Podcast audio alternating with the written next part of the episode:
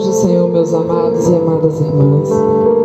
Hoje nós vamos falar sobre Leimen, o célebre ganhador de almas. Ele que nasceu em 1837 e faleceu em 1899.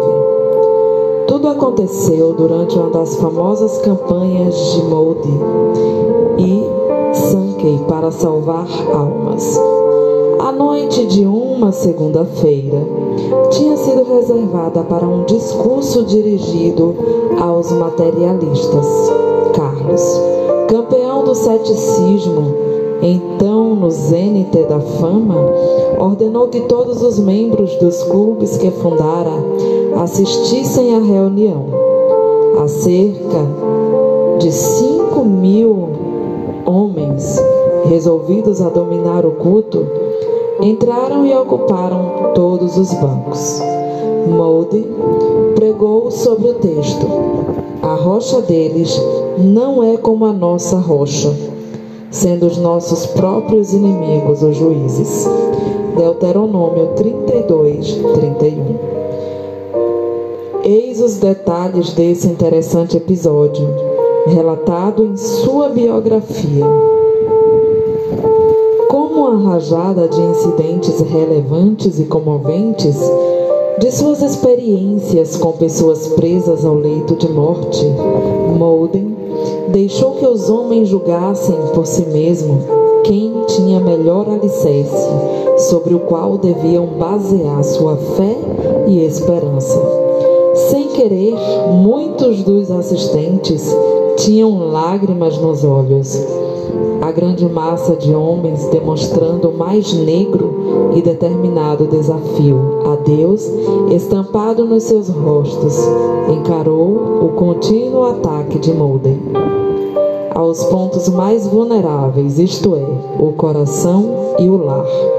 Ao findar, Molden disse: Levantemo-nos para cantar, ó vinde vós aflitos, e enquanto o fazemos, os porteiros abram todas as portas para que possam sair todos os que quiserem. Depois faremos o culto, como de costume, para aqueles que desejam aceitar o Salvador. Uma das pessoas que assistiu a esse culto disse: Eu esperava que todos saíssem imediatamente, deixando o prédio vazio. Mas grande massa de cinco mil homens se levantou, cantou e assentou-se de novo. Nenhum deles deixou seu assento. Moldey então disse: Quero explicar quatro palavras: recebei, crede, confiai, aceitai. Um grande sorriso passou de um a outro em todo aquele mar de rostas. Depois de falar um pouco sobre a palavra recebei, fez um apelo quem quer recebê-lo é somente dizer: Quero. Cerca de cinquenta dos que estavam em pé e encostados às paredes responderam: Quero. Mas nenhum dos que estavam sentados. Um homem exclamou: Eu não posso. Ao que explicou: Falou bem e com razão, amigo.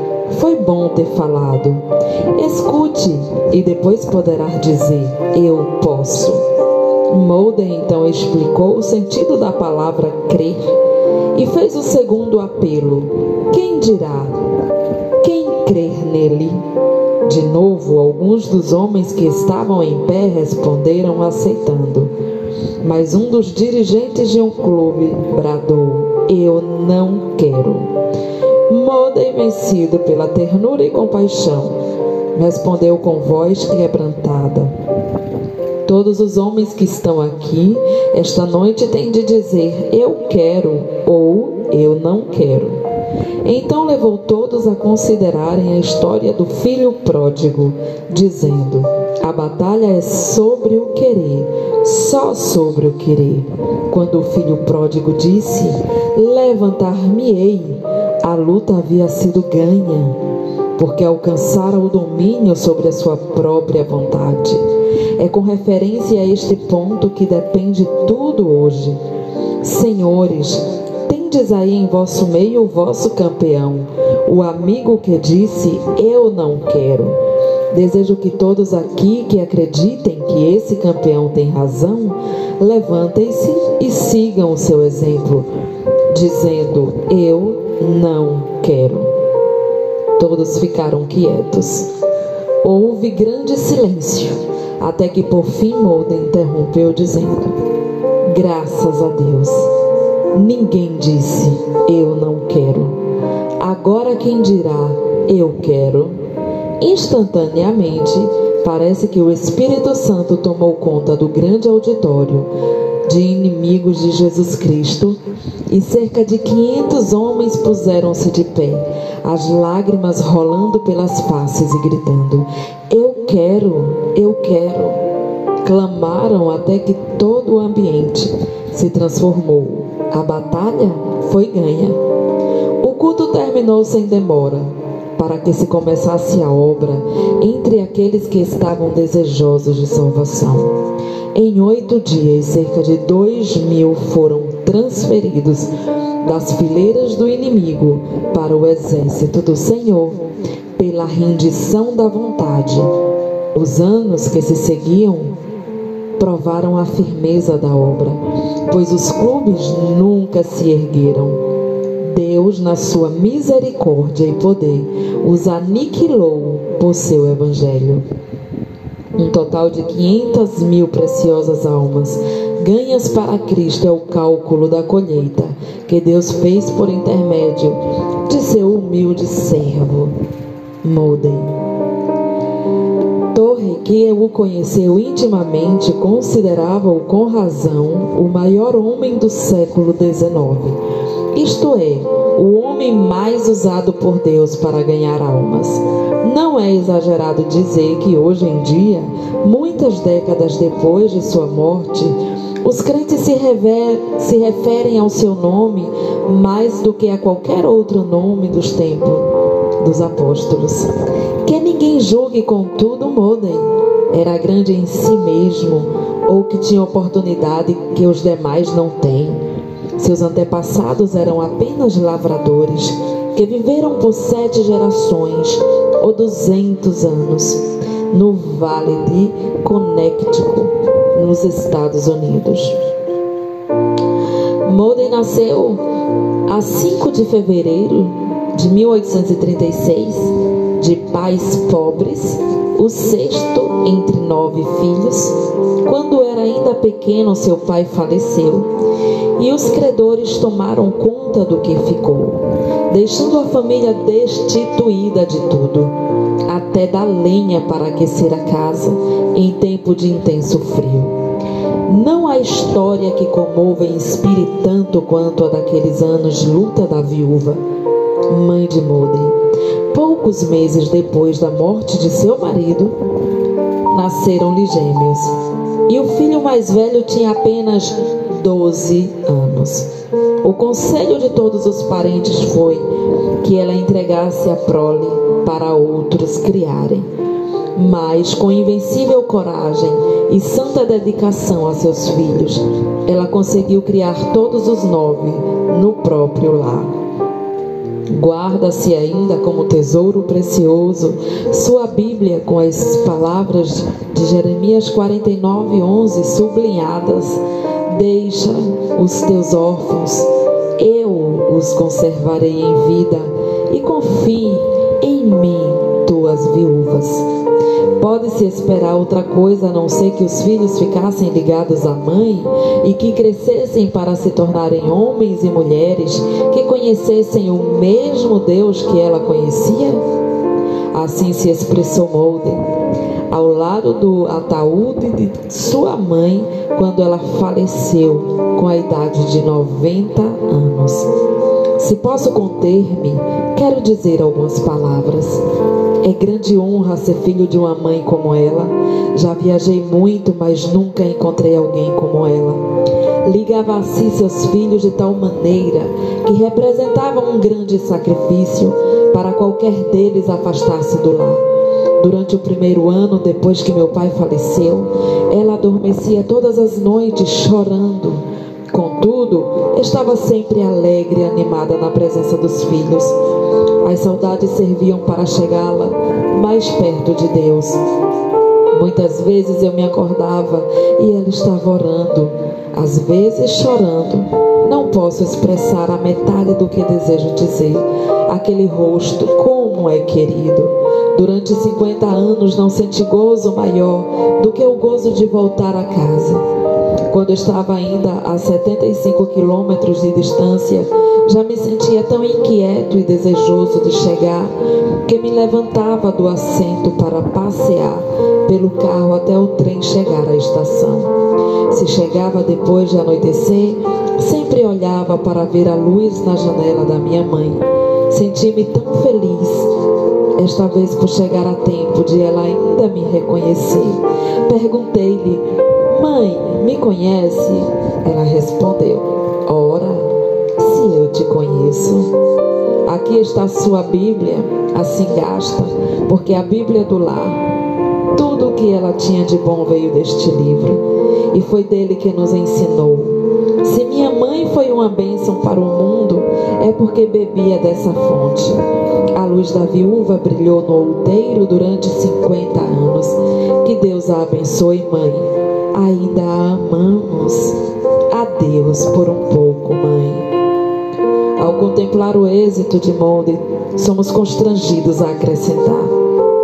Quem pode calcular as possibilidades de um filho criado num lar, onde os pais amam sinceramente ao Pai Celestial, ao ponto de chamar diariamente todos os filhos para escutarem a sua voz na leitura da Bíblia? e reverentemente clamarem a Ele em oração. Todos os filhos da viúva, Moden, assistiam os cultos nos domingos e levavam merenda para passar o dia inteiro na igreja. Tinha de ouvir dois prolongados sermões e no intervalo assistir à escola dominical.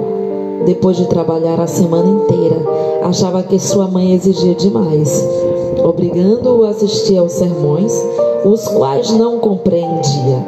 Mas por fim chegou a ser agradecido a essa boa mãe pela dedicação nesse sentido.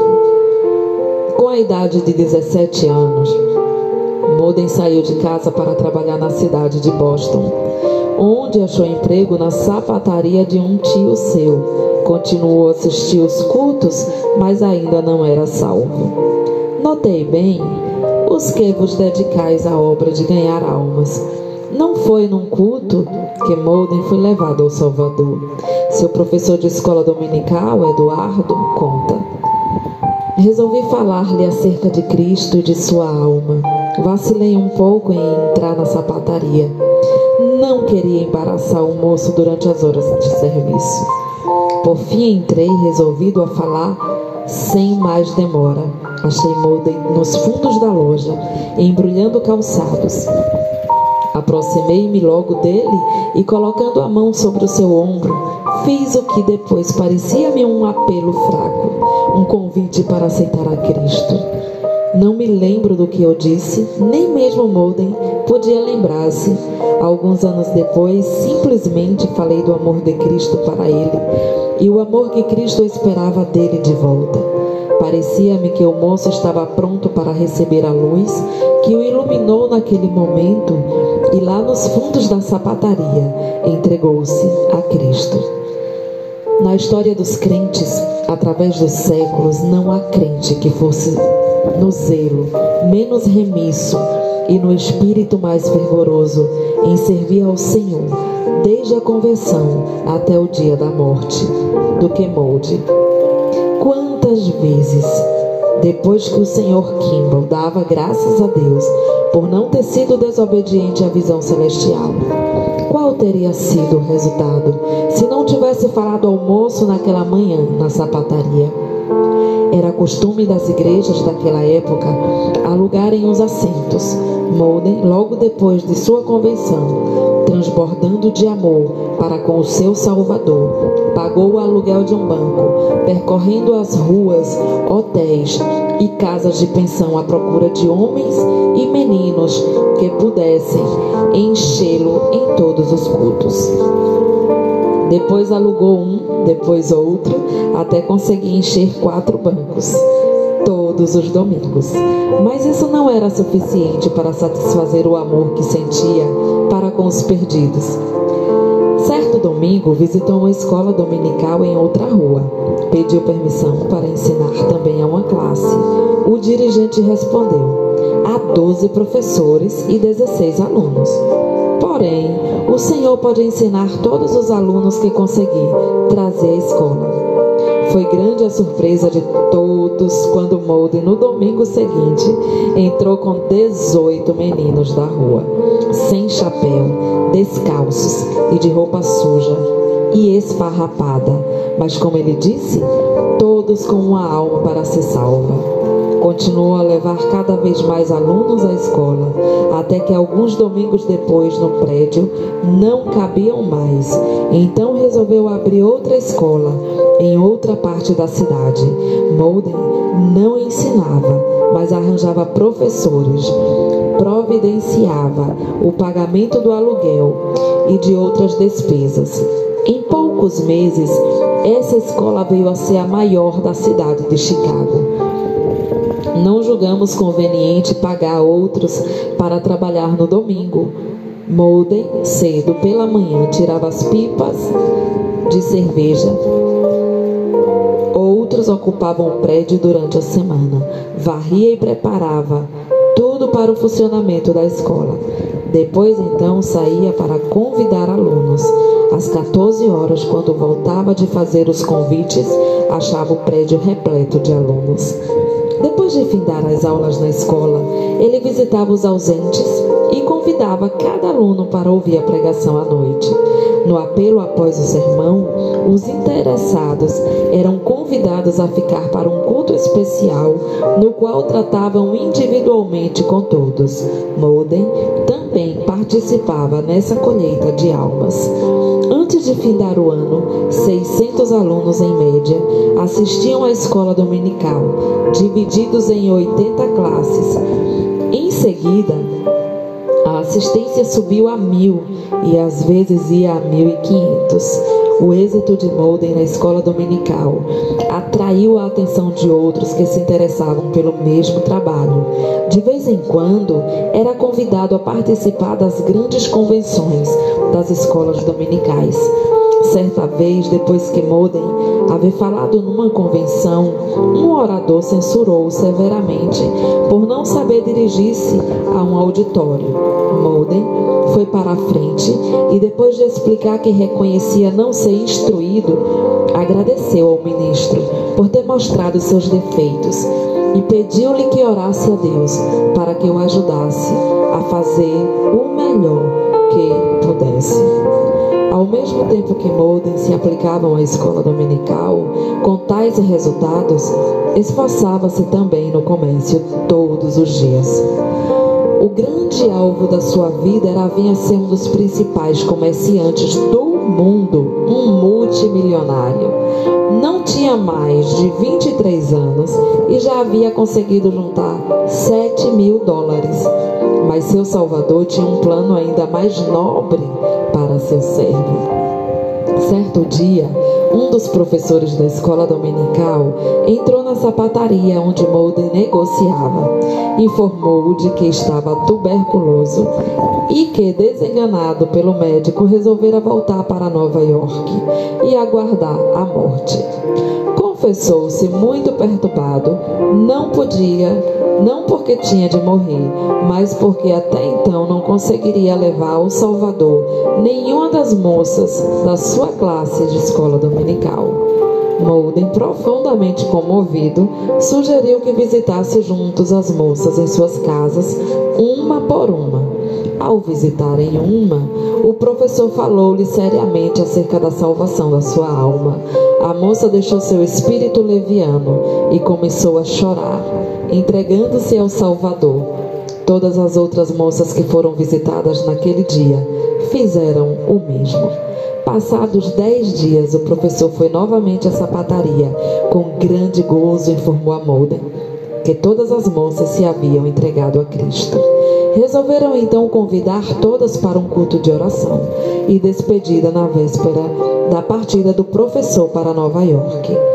Todos se ajoelharam E Molden, depois de fazer uma oração, estava para se levantar quando uma das moças começou também a orar. Todos oraram, suplicando a Deus em favor do professor. Ao sair, Molden suplicou: Ó oh Deus, permite-me morrer antes de perder a bênção que recebi hoje aqui. Molden mais tarde confessou: Eu não sabia o preço que tinha de pagar, como resultado de haver participado na evangelização individual das moças. Perdi todo o jeito de negociar. Não tinha mais interesse no comércio, experimentara um outro mundo e não mais queria ganhar dinheiro. Oh, delícia!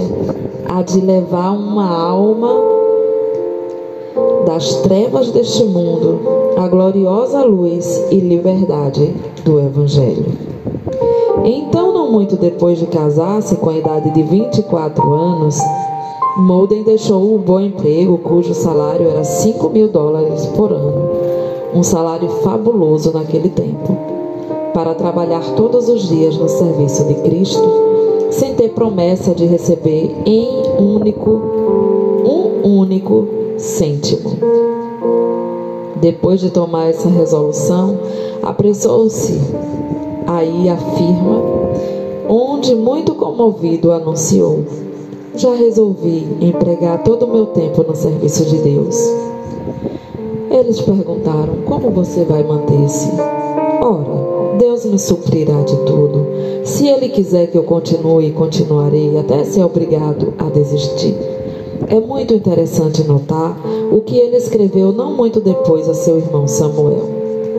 Caro irmão, as horas mais alegres que já experimentei na terra foram as que passei na obra da escola dominical. Samuel arranja uma classe de moços perdidos, leva-os à escola dominical, pede a Deus sabedoria e instrui-os no caminho da vida eterna. Ao mesmo tempo em que Molden descrevia sua alegria, foi obrigado a deixar a pensão, a alimentar-se mais simplesmente e a dormir num dos bancos do salão. Acerca do seu desprendimento ao dinheiro, fez essa observação. Ele, Molden, disse-me que, se tivesse aceitado lucros provenientes da venda dos inários por ele publicados, eles somariam um milhão de dólares. Porém, Moden recusou-se a tocar naquele dinheiro, embora por direito fosse seu. Numa certa cidade visitada por Moden nos últimos dias de sua vida, estando eu em sua companhia, foi publicamente anunciado que ele não aceitaria qualquer recompensa por seus serviços o fato era que ele quase não tinha outros meios de sustento senão aquilo que recebia nas suas conferências. Todavia, não comentou o anúncio feito, mas saiu daquela cidade sem receber um centavo sequer pelo seu árduo trabalho, e parece-me que foi ele mesmo quem pagou sua conta no hotel onde se hospedara. A parte da biografia de Moden que trata dos primeiros anos do seu ministério, está repleta de proezas feitas na carne. Mencionamos aqui apenas uma. Isto é o fato de Molden ter sido 200, ter feito 200 visitas em um só dia. Ele mesmo mais tarde se referia àqueles anos como uma manifestação de zelo, mas, nem, mas sem entendimento, acrescentando contudo, muito mais esperança para o homem com zelo e sem entendimento do que para o homem de entendimento sem zelo. Rompeu a tremenda guerra civil e Molden chegou com os primeiros soldados ao acampamento militar, onde armou uma grande tenda para os cultos. Depois juntou dinheiro e levantou um templo onde dirigiu 1.500 cultos durante a guerra. Uma pessoa que o conhecia assim comentou sua ação. Molden precisa estar constantemente em todos os lugares, dia e noite, nos domingos e em todos os dias da semana, orando, exortando, tratando como soldados acerca das suas almas, regozijando-se nas oportunidades abundantes de trabalhar no grande fruto ao seu alcance por, por causa da guerra. Depois de findar a guerra, dirigiu uma campanha para levantar em Chicago um prédio para os cultos com capacidade para 3 mil pessoas. Quase mais tarde, esse edifício foi destruído por um incêndio.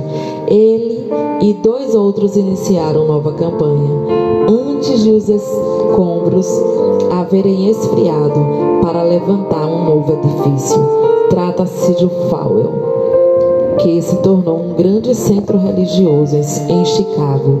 O segredo desse êxito foram os cultos de oração que se realizavam diariamente ao meio-dia, precedidos por uma hora de oração de Moden, escondido no vão debaixo da escada.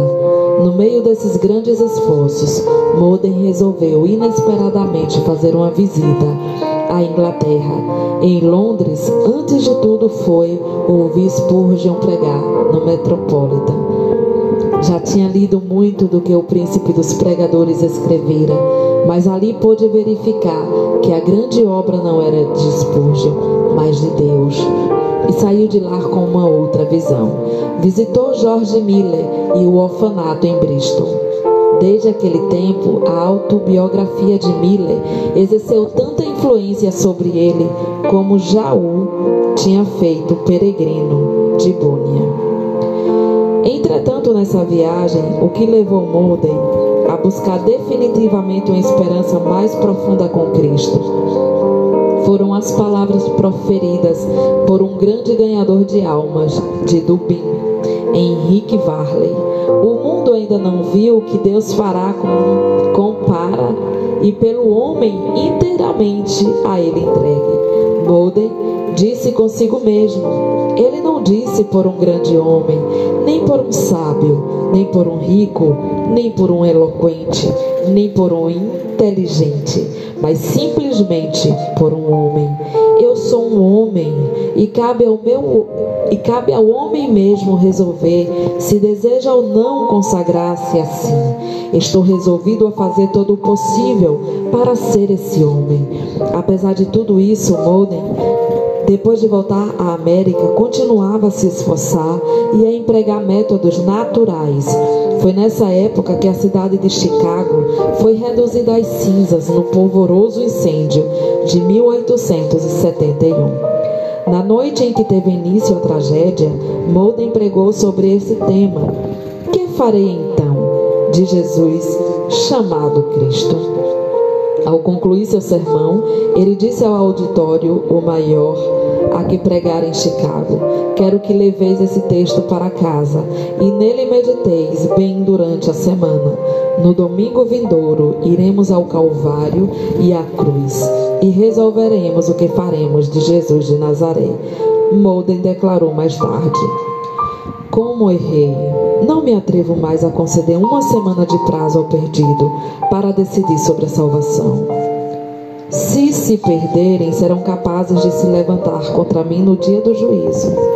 Lembro-me bem de como Sankey cantou e como sua voz soou quando chegou a estrofe de apelo.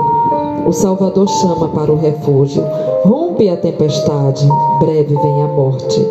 Nunca mais vi aquele auditório. Ainda hoje desejo chorar. Prefiro ter a mão direita decepada a conceder ao, ao auditório uma semana para decidir o que fará de Jesus. Muitos me censuram dizendo: Monday, o Senhor quer que o povo se decida imediatamente. Por que não lhe dá tempo para consultar? Tenho pedido a Deus muitas vezes que me perdoe por ter dito naquela noite que podiam passar oito dias para considerar. Se Ele poupar minha vida, não o farei de novo. O grande incêndio rugiu e ameaçou durante quatro dias, consumindo Fowell, o templo de Molden e a sua própria residência. Os membros da igreja foram todos dispersos. Molden reconheceu que a mão de Deus o castigara para o ensinar, e isso tornou-se para ele motivo de grande regozijo. Foi a Nova York a fim de granjear dinheiro para os flagelados do sinistro. Acerca do que se passou, ele mesmo escreveu. Não senti o desejo no coração de solicitar dinheiro, Todo o tempo eu clamava a Deus, pedindo que me enchesse do seu espírito. Então, certo dia, na cidade de Nova York, ah, que dia! Não posso descrevê-lo, nem quero falar no assunto. A experiência é quase sagrada demais para ser mencionada. O apóstolo Paulo teve uma experiência acerca da qual não falou por 14 anos. Posso apenas dizer que Deus se revelou a mim e tive uma experiência tão grande do seu amor que tive de rogar-lhe que retirasse de mim sua mão. Voltei a pregar. Os sermões não eram diferentes. Não apresentei outras verdades. Contudo, centenas se converteram. Não quero voltar para viver de novo como vivi outrora, nem que eu pudesse possuir o mundo inteiro. Acerca dessa experiência, um de seus biógrafos acrescentou: O molde que andava na rua parecia outro, nunca jamais bebera mosto, mas então conhecia a diferença entre o júbilo que Deus dá e o falso júbilo de Satanás. Enquanto andava, parecia-lhe que um pé dizia a cada passo: Glória, e o outro respondia: Aleluia. O pregador rompeu em soluços, balbuciando: Ó oh Deus, constrange-nos a andar perto de ti para todo sempre. Sobre o mesmo acontecimento, ainda outro escreveu o seguinte: o fruto da sua pregação tinha sido pequeno. Angustiado em espírito, ele andava pelas ruas da grande cidade de noite orando. Ó oh Deus, unge-me com teu espírito. Deus ouviu e concedeu-lhe lá mesmo na rua aquilo por que rogava. Sua vida anterior era como se experimentasse puxar água de um poço que parecia seco fazia funcionar a bomba com toda a força. Mas tirava muito pouca água. Agora Deus fez sua alma como um poço artesiano, onde nunca falta água. Assim chegou a compreender o que significam as palavras: A água que eu lhe der virá a ser nele uma fonte de água que emana para a vida eterna. O Senhor supriu dinheiro para Molden, construiu um edifício provisório para realizar os cultos em Chicago. Era de maneira rústica, forrada de papel grosso para evitar o frio. O teto era sustentado por fileiras de estacas colocadas no centro. Nesse templo provisório realizaram-se os cultos durante três anos, no meio de um deserto de cinzas.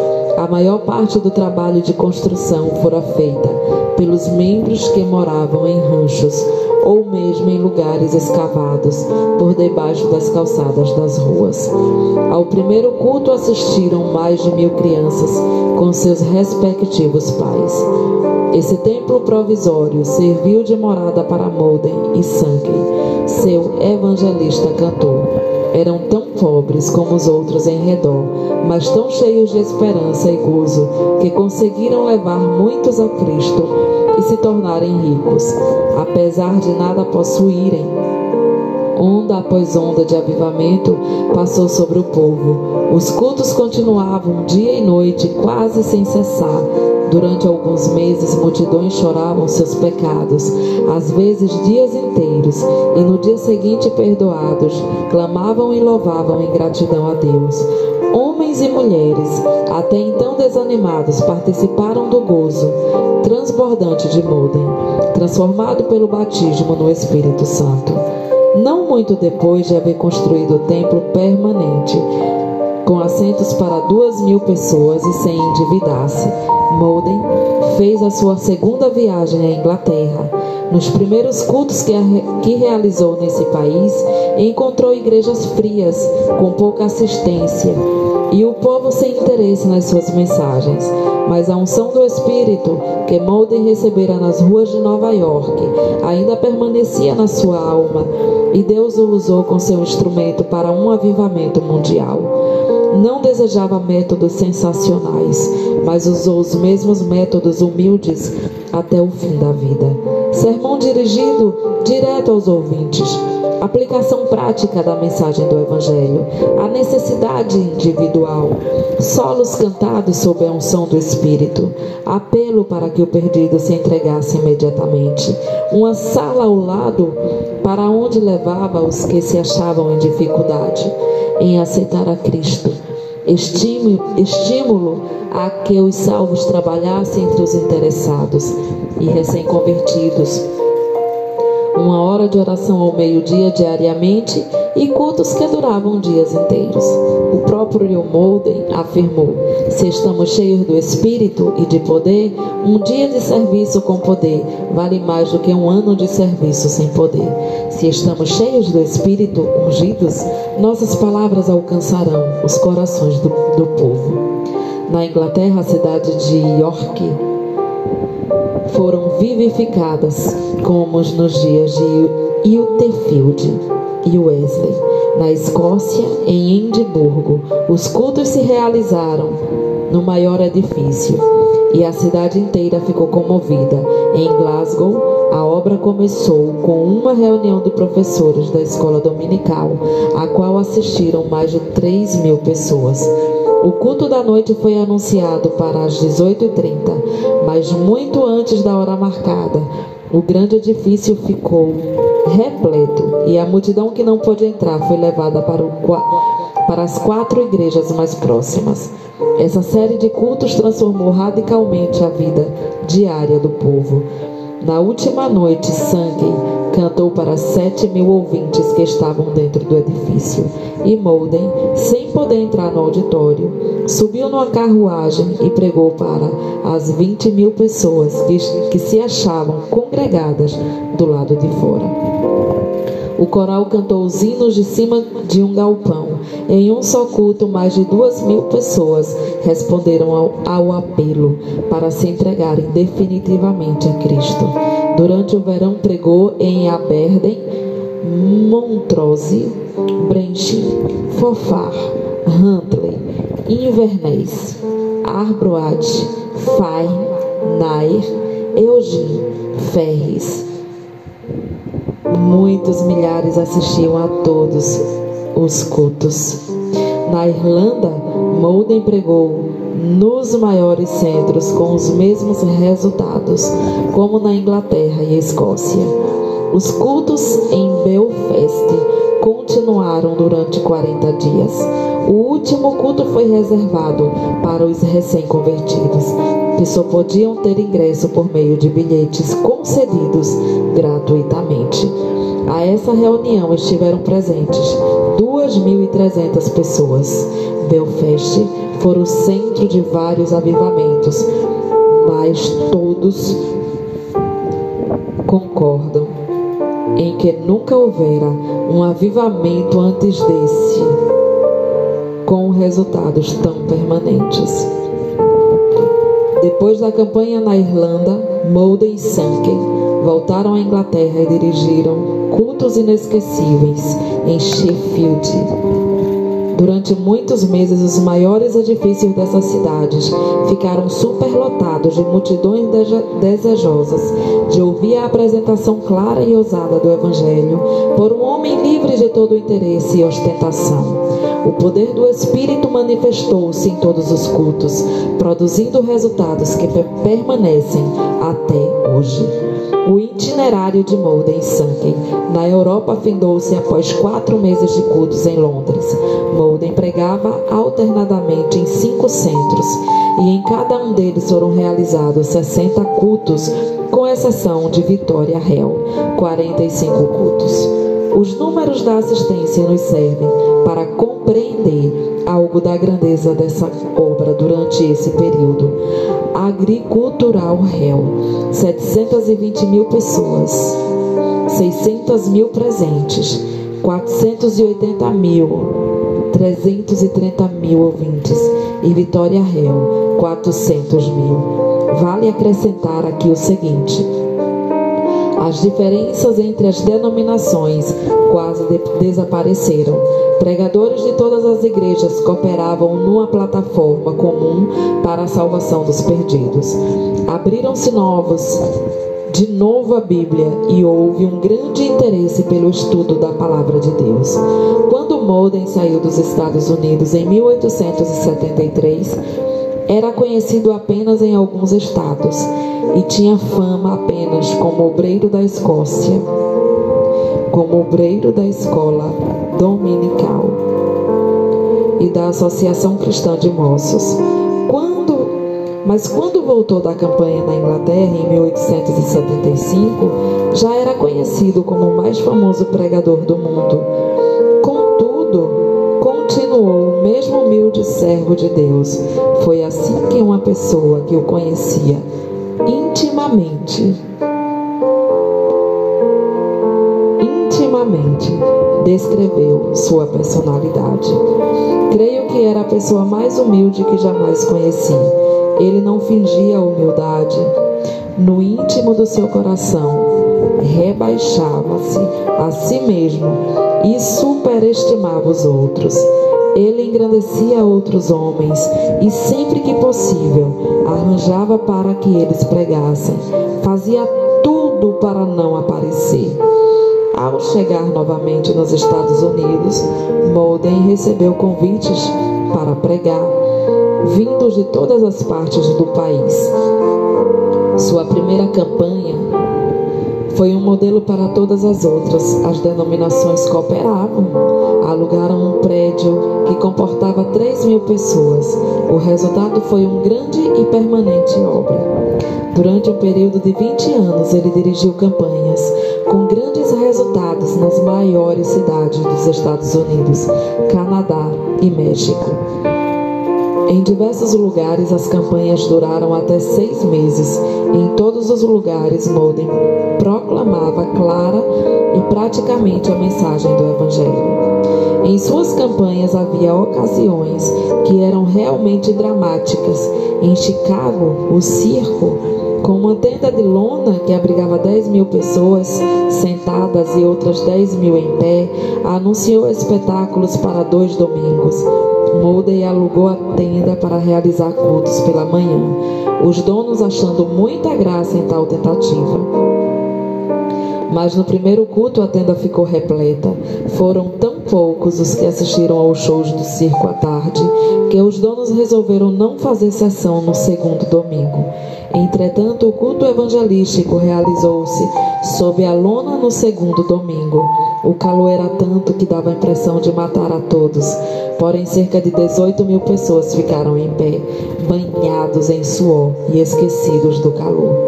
No silêncio que reinava durante a pregação de Molden, o poder desceu e centenas foram salvos. Acerca de um desses cultos, certo assistente deu estas impressões. Nunca mais me esquecerei de certo sermão que Molden pregou. Foi no circo, durante a exposição mundial. Estavam presentes cerca de 18 mil pessoas, de todas as classes e de todas as qualificações. O texto do sermão foi: Pois o Filho do Homem veio buscar e salvar o que se havia perdido. Grandiosa era a unção do pregador. Parecia estar em íntimo contato com todos os corações daquela massa de gente. Modem disse repentina, repetidamente: Pois o filho do homem veio, veio hoje ao circo para procurar e salvar o que se perdera. Escrito e impresso, parecia um sermão comum, mas as suas palavras, pela santa unção que lhe sobreveio, tornaram-se palavras de espírito e de vida.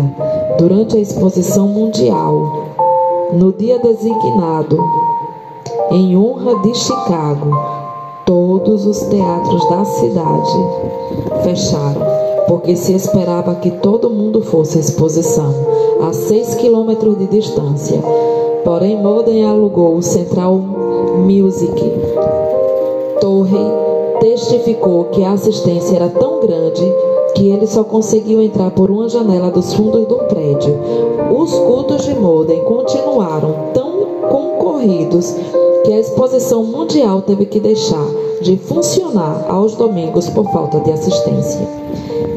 Henrique, pregador escocês, dá a seguinte opinião acerca de Molden e seus discursos. Primeiro, crê firmemente que o Evangelho salva os pecadores quando eles creem confiam na história simples do Salvador, crucificado e ressuscitado. Segundo, espera a salvação de almas quando prega, e o resultado é que Deus honra a sua fé. Terceiro, prega como se jamais fosse realizar outro culto e como se os pecadores nunca mais tivessem a oportunidade de ouvir o som do Evangelho. Seus apelos à decisão agora mesmo são comoventes. E quarto, consegue levar os crentes a trabalhar com os interessados depois do sermão. Insiste em que perguntem aos que estão assentados ao lado se são salvos ou não. Tudo na sua obra é muito simples. Aconselho os obreiros da seara do Senhor a aprenderem de nosso amado irmão algumas lições preciosas sobre a tarefa de ganhar almas. O doutor Daly se pronunciou dessa forma. Acerca do poder de Molden, acho difícil falar. É tão real e ao mesmo tempo tão diferente do poder dos demais pregadores que não sei descrevê-lo. Sua realidade é inegável. Um homem que pode cativar o interesse de um auditório de 3 a 6 mil pessoas por meia hora de manhã, por 40 minutos, de novo ao meio-dia, e de um terceiro auditório de 13 a 15 mil, 15 mil durante 40 minutos à noite, deve ter um poder extraordinário. Acerca deste poder maravilhoso, Torrey também testificou. Várias vezes tenho ouvido diversas pessoas dizerem que viajaram grande distância para ver e ouvir Molden e que ele de fato é um maravilhoso pregador. Sim, ele era em verdade, um maravilhoso pregador. Considerando tudo, o mais maravilhoso que eu jamais ouvi era o grande privilégio de ouvi-lo pregar. Como só ele sabia pregar. Contudo, conhecendo-o intimamente, quero testificar que Molden era maior como intercessor do que como pregador. Enfrentando obstáculos aparentemente invencíveis, ele sabia vencer todas as dificuldades. Sabia que cria mais profundo, mais profundo da sua alma, que não havia nada demasiadamente difícil para Deus fazer e que a oração podia conseguir tudo o que Deus pudesse realizar. Certo dia, na sua grande campanha em Londres, Molden estava pregando num teatro repleto de pessoas da alta sociedade, e entre elas havia um, um membro da família real. Molden levantou-se e leu Lucas 4:27. E havia muitos leprosos em Israel, no tempo do profeta Eliseu. Ao chegar a palavra Eliseu, ele não a podia pronunciar e começou a gaguejar e balbuciar. Começou a ler o versículo de novo, mas de novo não podia passar adiante. Experimentou a terceira vez e falhou pela terceira vez. Então fechou o livro e, muito comovido, olhou para cima, dizendo: Ó oh Deus, use esta língua de gago para proclamar Cristo crucificado a este povo. Desceu sobre ele o poder de Deus, a ponto de derramar sua alma em tal torrente de palavras que o auditório inteiro ficou como que derretido pelo fogo divino. Foi durante essa segunda visita às Ilhas Britânicas que realizou a sua obra entre os homens das célebres universidades Oxford. É uma história muitas vezes repetida de como ele, sem instrução, mas com a graça de Deus, diplomacia, venceu a censura e fez entre os intelectuais o que alguns consideram a maior obra da sua vida. Apesar de Molden não ter instrução acadêmica, reconhecia o grande valor da educação e sempre aconselhava a mocidade a se preparar para manejar bem a palavra de Deus. Reconhecia a grande vantagem da instrução, também para os que pregam no poder do Espírito Santo. Existem ainda hoje três grandes monumentos às suas convicções nesse ponto, as três escolas que ele fundou o Instituto Bíblico em Chicago, com 38 prédios e 16 mil alunos matriculados nas aulas diurnas, noturnas e em cursos por correspondência. O Northfield, com 490 alunos, e a Escola Bíblica Monte Hermon, com 500 alunos. Entretanto, ninguém se engane, como alguns desses alunos e como diversos crentes entre nós, pensando que o grande poder de Molden era mais intelectual do que espiritual. Sobre esse ponto, ele mesmo falava com ênfase. Para maior clareza, citamos o seguinte trecho de seus Tilques. Não conheço coisa mais importante que a América precise do que de homens e mulheres inflamados com o fogo do céu. Nunca encontrei um homem ou uma mulher inflamados com o Espírito de Deus que fracassassem. Creio que isso seja mesmo impossível. Impossível. Tais pessoas nunca se sentem desanimadas, avançam mais e mais e se animam mais e mais. Amados, se não tendes essa iluminação, resolvei adquiri-la e orai. Ó oh Deus, ilumina-me com o teu Espírito Santo. Nos registros rei podemos ver nitidamente como era o espírito dessas escolas que fundou. Molden costumava escrever-me antes de iniciar uma nova campanha, dizendo: pretendo dar início ao trabalho no lugar tal e em tal dia. Peço-lhe que convoque os estudantes para um dia de jejum e oração. Eu lia essas cartas aos estudantes e lhe dizia: Molden deseja que tenhamos um dia de jejum e oração para pedir primeiramente as bênçãos divinas sobre nossas próprias almas e nosso trabalho.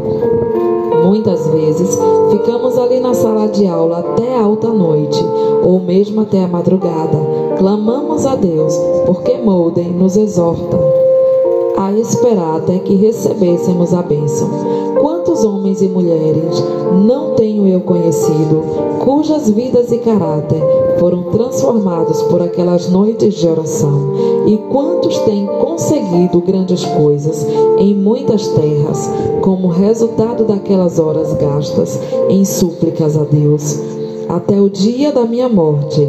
Não poderei esquecer-me de 8 de julho de 1894.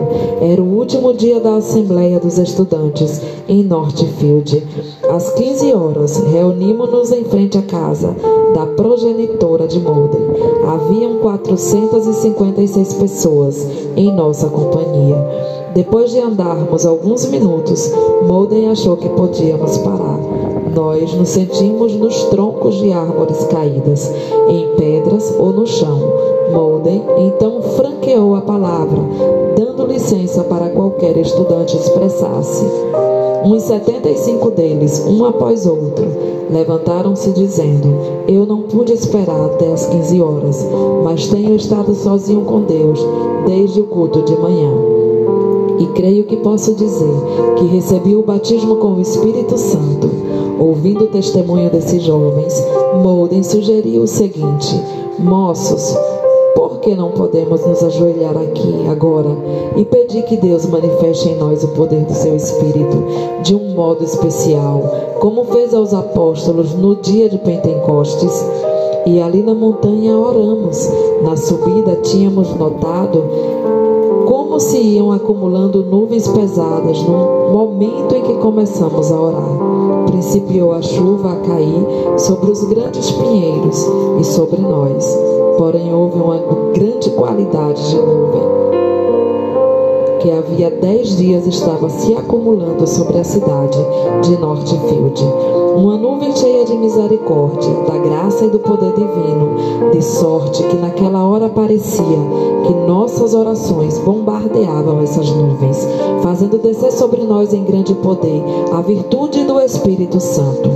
Homens e mulheres, eis o que todos nós carecemos: o batismo com o Espírito Santo. As anotações de Torrey também dão, dão conta de como Molden era mesmo um estudante incansável. Todos os dias da sua vida, até o fim, segundo creio, Ele se levantava muito cedo de manhã para meditar na palavra de Deus. Costumava deixar sua cama às quatro da, madru da madrugada, mais ou menos, para estudar a Bíblia. Um dia ele me disse: Para estudar, preciso me levantar antes que as outras pessoas acordem. Ele se fechava num quarto afastado do resto da família, sozinho com a sua Bíblia e com o seu Deus.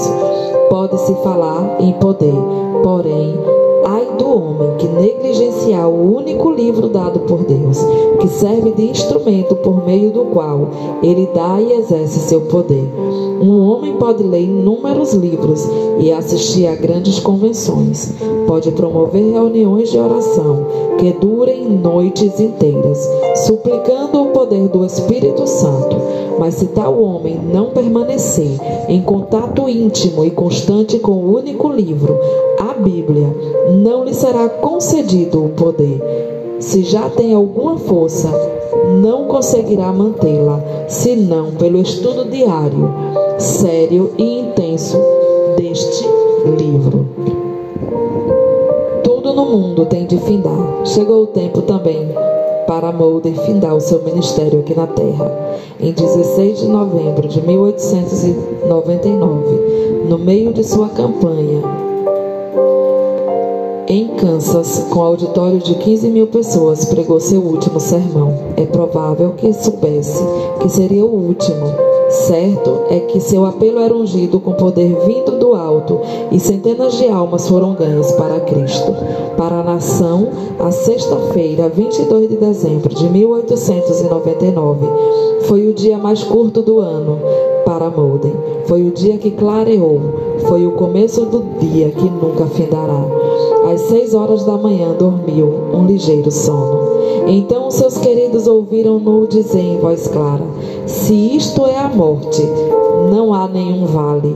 Isto é glorioso. Entrei pelas portas e vi as crianças, dois de seus netos já falecidos. A terra recua, o céu se abre perante mim. Deus está me chamando. Então virou-se para sua esposa, a quem ele queria mais do que a todas as pessoas depois de Cristo, e disse: Tu tens sido para mim uma boa esposa. No singelo culto fúnebre, Torrey, Scofield, Sanken e outros falaram à grande multidão comovida. Depois, o ataúde foi levado pelos alunos da escola bíblica Monte Hermon a um lugar alto que ficava próximo, chamado Ronde Top. Três anos depois, a fiel serva de Deus, Emma Molden, sua esposa, também dormiu em Cristo e foi enterrada ao lado do marido, no mesmo alto, onde permanecerão até o glorioso dia da ressurreição. Contemplemos de novo por um momento a vida extraordinária desse grande ganhador de almas, quando o jovem Molden chorava sob o pecado, sob o poder do alto da pregação do jovem Spurgeon, foi inspirado a exclamar: Se Deus pode usar Spurgeon, ele me pode usar também. A biografia de Molden é a história de como ele vivia completamente submisso a Deus.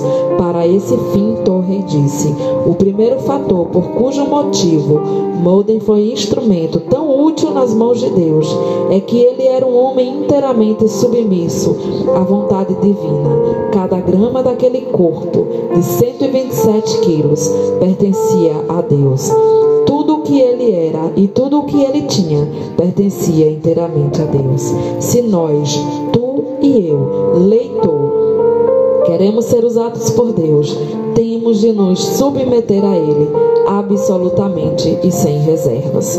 Leitor, resolve agora, com a mesma determinação e pelo auxílio divino, se Deus podia usar Molden, Ele me pode usar também. Que assim seja. Amém. Deus continue abençoando sua vida. Tenham todos uma boa noite. Muito obrigada por estar ouvindo os nossos áudios. Ouvir e ser edificado. Amém? Deus continue abençoando cada um de vocês.